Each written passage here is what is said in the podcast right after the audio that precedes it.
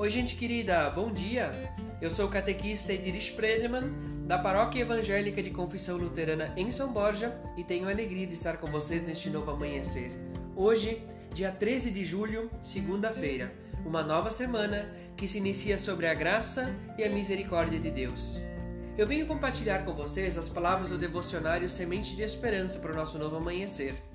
O texto bíblico que quer falar a nossa mente e o coração, de Êxodo, capítulo 15, os versículos 20 e 21. Nos diz assim o texto sagrado: A profetisa Miriam, que era irmã de Arão, pegou um pandeiro e todas as mulheres a acompanharam, tocando pandeiro e dançando. E Miriam cantou para elas assim: Cantem ao Senhor, porque ele conquistou uma vitória gloriosa. Ele jogou os cavalos e os cavaleiros que nos perseguiam dentro do mar.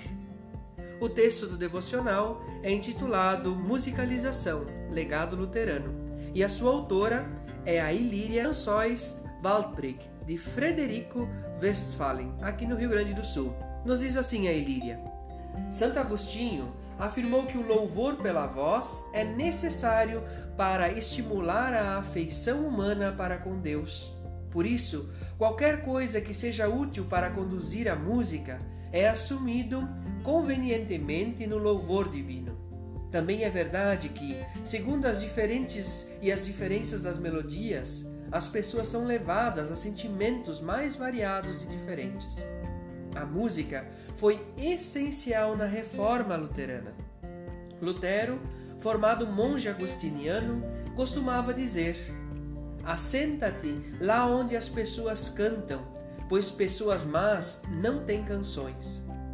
Ele, a, ele considerava a música tão importante para o corpo, a mente, a alma, que se empenhou para que as crianças e os jovens fossem ensinados na arte de ler partitura, cantar em canto coral e tocar instrumentos musicais a partir da leitura de notas musicais. A musicalização continua sendo um desafio para muitas comunidades luteranas, pois nem sempre se tem consciência do valor da música para a vida pessoal e comunitária. Ela é um recurso terapêutico, pois a pessoa que aprende a musicar adquire lastros que servirá de suporte para toda a sua existência. Música exerce um importante recurso terapêutico de cura, promoção da saúde e até mesmo de prevenção de adoecimentos, especialmente na área emocional e mental. Felizes as pessoas que têm sede e fome de fazer a vontade de Deus, porque eles e elas serão plenamente saciados. Que Deus guarde o seu dia, sua família, sua casa, que Deus guarde a sua vida em Cristo Jesus. Amém.